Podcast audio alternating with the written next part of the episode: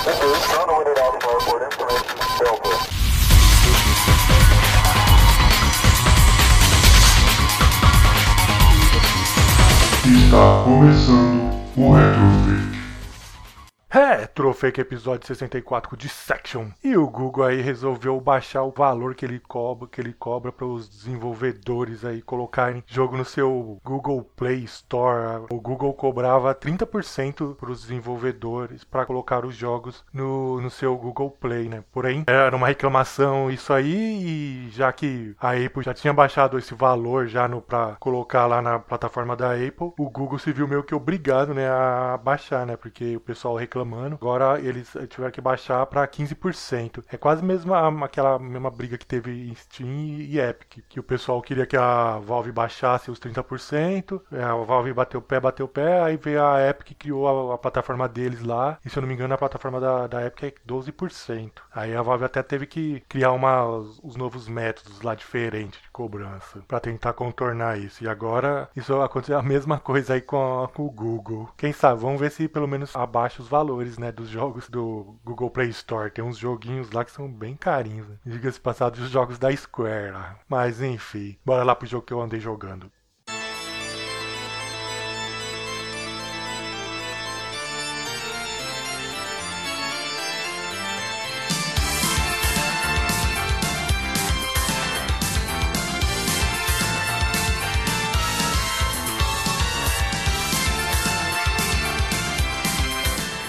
Essa semana eu, eu, não joguei muita coisa, mas joguei lá um pouco lá do Castlevania Rondo of Blood de PC Engine. Pra quem não sabe, o, o jogo é um jogo meio que exclusivo, né, do PC Engine, mas teve uma versão, teve versão que saiu pro Super Nintendo, que é a do Drácula X, só que é um jogo um pouco diferente, né? Não é aquela maravilha, assim, eu mesmo não acho tão bom assim. O Super Castlevania 4 era bem melhor, mas é legalzinho, assim, mas nunca foi grande coisa. O bom mesmo é o Rondo of Blood, mas o Rondo of Blood ficou preso no PC Engine e esse foi uma plataforma que não foi muito popular, pelo menos aqui, assim, eu acho, maioria dos lugares, assim, o pessoal nem conhece muito. E aí coisas assim que a gente achava, por exemplo, que começou lá no, no Sinfonia da Noite, né, o, o Castlevania Symphony of the Night, já é coisas que a gente encontrava no, no Round of Blood, por exemplo, a, a porcentagem né, que no Castlevania Sinfonia da Noite a gente fica com aquele negócio de ir andando pros lugares e tal para aumentar a porcentagem do jogo, né? E no Round of Blood já existia esse sistema de porcentagem, se você procurar os caminhos, porque o jogo tem mais de um caminho, né? Além de ser o caminho A e B, ainda entre eles ainda existe outros lugares, assim, ambientes que você pode ir só para aumentar essa porcentagem. Não é nada aí perto do que a gente vê no, Symphony of the Night, mas começou ali, não foi no como que a gente pensava no Symphony of the Night. Quando a gente termina também o Round of Blood, também dá pra gente jogar com a personagem lá, não é com a Maria, eu não lembro o nome dela. Eu acho que é não, não é a Maria. Então a gente quando libera uma outra personagem, além do personagem que a gente já joga normal, né? E o jogo, assim, é, ele é, pra quem nunca jogou, nunca viu,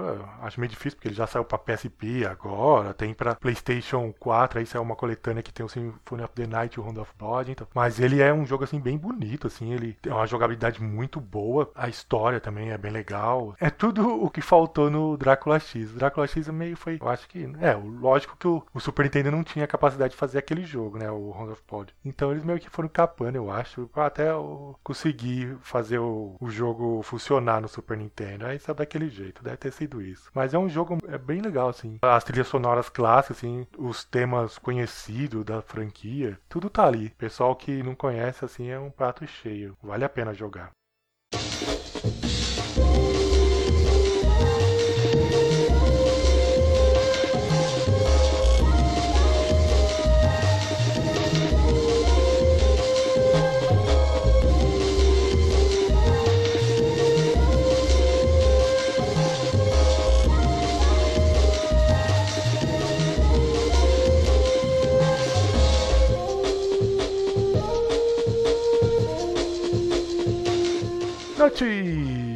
Notícias do mundo dos videogames.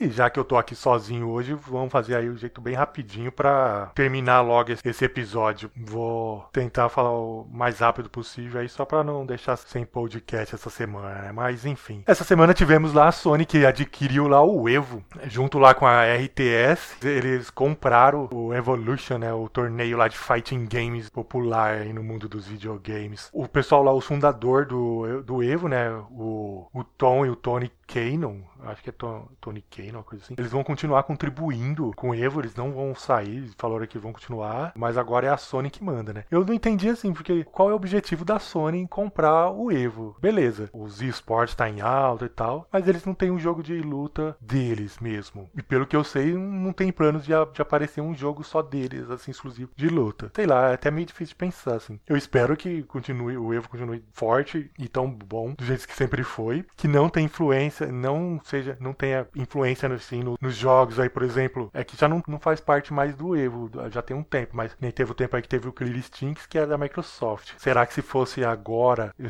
teria esse jogo? Então, espero que esse tipo de coisa não aconteça, né? Que continue livre, assim, enfim. Mas também eu tô vendo, acho, não sei não, daqui um tempo aí a Sony vê que não, não tá faturando muito com isso aí, passar pra frente, não sei. Espero que o que tudo dê certo com essa investida. Ainda no mundo do, dos fighting games, teve a revelação do personagem lá do Tekken 7, a Lídia é, Sobieska, que vai chegar aí no dia 23 de março agora de 2021, junto com mais um cenário, que é o Island Party, o Island Paradise, aliás, né? E a Lídia é daquele teaser que eles soltaram como se fosse um personagem super conhecido da Polônia e que no final ninguém sabe quem que era, né? Agora ela apareceu, eu achei meio ela assim, um estilo meio. Lembrou até um pouco o, o Paul lutando. Só que aí, justamente no trailer que eles apresentaram, o primeiro personagem que, eles, que ela enfrenta assim é o Paul. Mas eu achei ele, aí mesmo assim, eu achei ela um pouco parecida com o Paul. Mas não, não falou muito só, de, no trailer já deixa bem claro que uh, ela não faz parte da história, então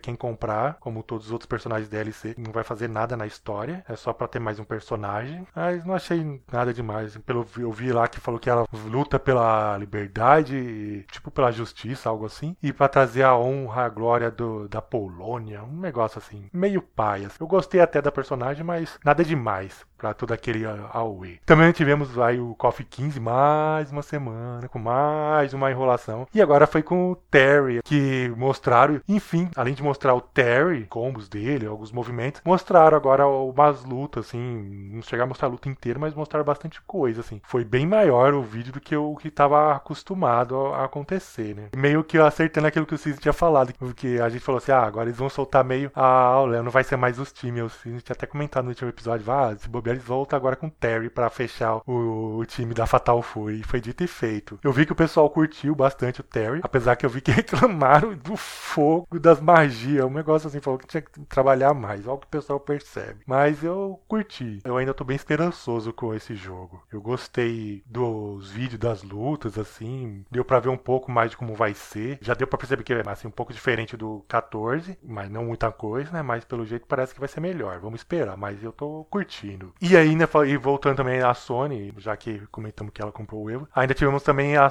ela anunciando essa semana que aquele seu Fique em Casa, Stay at Home, agora desse mês, ela vai simplesmente, em vez de dar mais um jogo, ela anunciou que vai dar mais 10 jogos. 9 indies, os jogos que vão ser do dia 26 de março até 19 de abril serão 9 indies. O Abzu, Enter the Gungeon, Res Infinite, Subnáutica, The Witness. E aí os outros jogos são VR, que é o Astro Bolt, Rescue Mission, Moss, Jumper e Paper Beasts. Esses nove jogos vão ser dados de graça. Não precisa ter PSN, paga nada, é só entrar lá e pegar. E do dia 20 de abril até o dia 14 de maio de 2021, ela vai dar o Horizon Zero Dawn aí Complete Edition, um jogão aí que para quem não tem é um prato cheio. E mesmo que para quem tem também é uma boa, pessoal que se tiver em disco, pegar, porque aí pode passar o disco para frente, né, trocar, vender, fazer um negócio, né? Vai ter um jogo, então passa o o disco para frente. Mas também a maioria das pessoas agora vai ter, né? Então vai ter que segurar o jogo, o disco um, por um bastante tempo aí. Mas é, pega, né? Vale a pena. Um, um jogo muito da hora. E, e foi bem da hora. Surpreendeu a quantidade de jogo dessa vez aí. Eu gostei pra caramba. E no mundo do Xbox tivemos a, a Microsoft mudando, aliás, nem mudando, né? Retirando a palavra live e trocando pela palavra network do videogame do Xbox. E até o, lá, o Major Nelson retirou também o live do perfil dele. Não sei se é que eles vão tirar para tudo, esse live agora deixar network, se é só para o videogame, eu não sei, mas aconteceu aconteceu isso durante essa semana. Também tivemos ainda do, do Xbox o anúncio que eles vão, junto com o Twitch aí, no dia 26 de março, eles vão fazer um, uma live, um especial focado só em jogos indies. Aí vão anunciar várias coisas. Aí, aí é pra jogos indies. Falaram mais nada além disso, mas vamos ver o que vai aparecer aí. A Microsoft costuma aparecer com jogos de, bem da hora aí de indies. E normalmente o jogo indie dela é, são jogos bem legais. Também tivemos a Remedy também falando sobre como é otimizar jogos pro Xbox Series X, S, aliás, o S, o básico. Ela diz que não é uma tarefa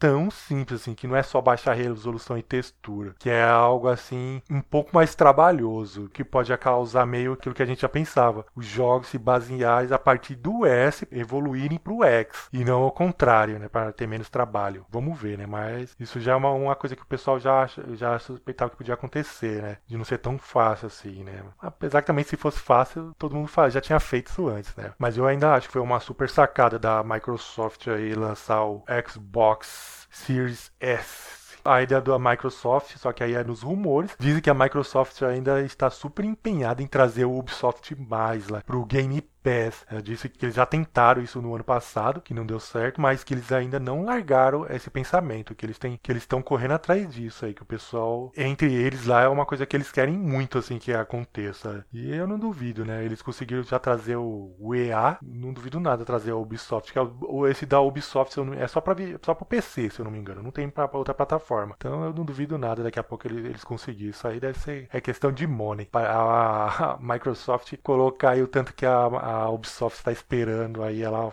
falar. Na hora eles mudam de ideia e aceitam a proposta da Microsoft. E o um dos únicos jogos exclusivos do Stadia, nem lembro de outro, mas esse era exclusivo, o Super Bomberman R Online, está a caminho aí dos PC, dos videogames aí, Switch, Xbox, PlayStation, todo mundo aí. E ainda vai ser crossplayer. Caiu a exclusividade e o jogo vai chegar, né? Para quem não sabe, ele é um jogo gratuito que você joga até com 64 players simultâneos. E aí, pelo que eu vi, vai ser oferecido pacotes que você compra e aí você nesses pacotes você vai poder se escolher jogar com menos, fazer grupo só de 4 pessoas, 10 pessoas, coisas assim você quer, né? Agora, de graça, você tem que jogar lá com 64, ó, desse, algo desse tipo, assim. Mas os pacotes também que eu vi são preços baratos, pelo menos baratos assim, entre aspas, né? Mas coisas assim de 10 dólares, umas coisas assim, só para você ter essa possibilidade de fazer, jogar assim com quem você quiser, né? Poder escolher com quem você vai jogar. Ainda também sobre Bomberman, aquele Bomberman, é o R mesmo, ele atingiu 2 milhões de unidades vendidas, 4 anos depois do lançamento. Esse Bomberman é aquele que tinha lançado por Nintendo Switch e depois saiu para PC, se não me engano. Não lembro agora para que mais saiu depois, mas saiu depois. Já tem 4 anos e ele já ele atingiu a marca de 2 milhões de unidades vendidas. Um jogo que estava previsto para esse final de ano, eu não sei se era o final do ano, meio do ano, para quando, mas estava previsto para esse ano de 2021, era o Gotham Knight e agora foi avisar os desenvolvedores avisaram que eles precisam de mais tempo para finalizar e adiaram para o ano que vem, para 2022. Eles dizem que eles vêm recebendo um super apoio dos fãs, assim, que o pessoal tá super empolgado e que por isso foi um dos motivos, assim, que, que deram força, assim, para eles resolverem adiar, assim, foi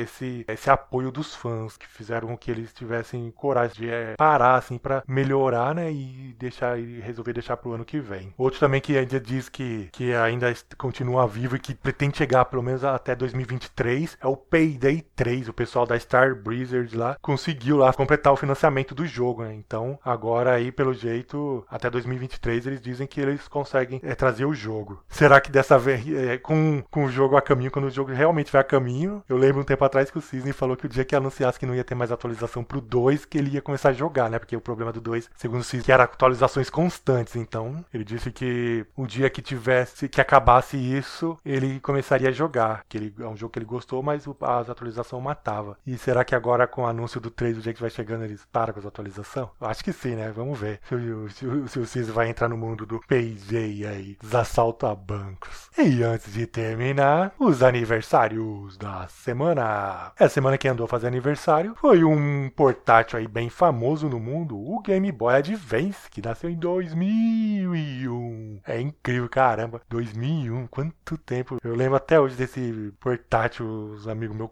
comprando, os viciados em portátil comprando e me levando na escola para me mostrar. Os tempos bons. Mostrando lá o Coffee, o Neo Blood, esses jogos assim, tudo da hora. Era um portátil top demais, só jogão. Outro que andou fazendo aniversário aí foi o Half-Life Alyx, que nasceu em 2020, já completou um ano do Half-Life VR aí. Lembro que tinha falado que uma hora ia soltar uma, um patch aí para deixar ele também se jogar sem VR, mas não sei se já tem isso ou se não, se vai ter mesmo, sei lá. Mas eu sei que já completou um ano do Half-Life Alyx. Outro que andou fazendo, completando aniversário foi God of War, que nasceu em 2005. O deus da guerra, que fez bastante sucesso. Muita gente comprou PlayStation 2 só por causa desse jogo aí. Fez um sucesso assim do caramba. Não à toa que tá até hoje aí, né? O sucesso é indiscutível desse jogo. Quem também completou aniversário essa semana foi Sekiro Shadow Die Twice, que nasceu em 2019. Dois anos já de, de Sekiro já. O jogo aí do Samurai, é, eu nem lembro, é. uma pegada de Dark Souls, mas com Samurai aí. Bem da hora, assim. Chegou até a ganhar jogo do ano no ano dele, assim. Outro que andou fazendo aniversário foi o Castlevania Symphony of the Night, que nasceu em 97. Cheguei até a comentar aí no, no jogo que eu estava jogando, é dele. E aí fazendo 97, caramba, quer dizer, 24 anos desse jogo. Nossa, faz tempo. A versão do Saturno, as diferenças, eu lembro que era que o movimento da espada não tinha o efeito que no PlayStation tem, que, que sai, parece que tá um efeito assim 3D. O do Saturno não tem isso. É um, um corte simples, porém tem dois aliados a mais que o do que o PlayStation não tem, mas de resto é o mesmo jogo assim. E antes de terminar, não poderia deixar de falar dele, aquele que mudou assim os paradigmas, que foi Resident Evil, que nasceu em 1996 e Resident Evil Remake, que nasceu em 2002. O primeiro foi o, foi o sucesso do caramba e alguns anos depois o sucesso foi o remake, né, que o pessoal nem esperava, mas quando veio agradou muito assim. E é um remake top demais. E o primeiro, nossa, eu lembro até hoje quando eu vi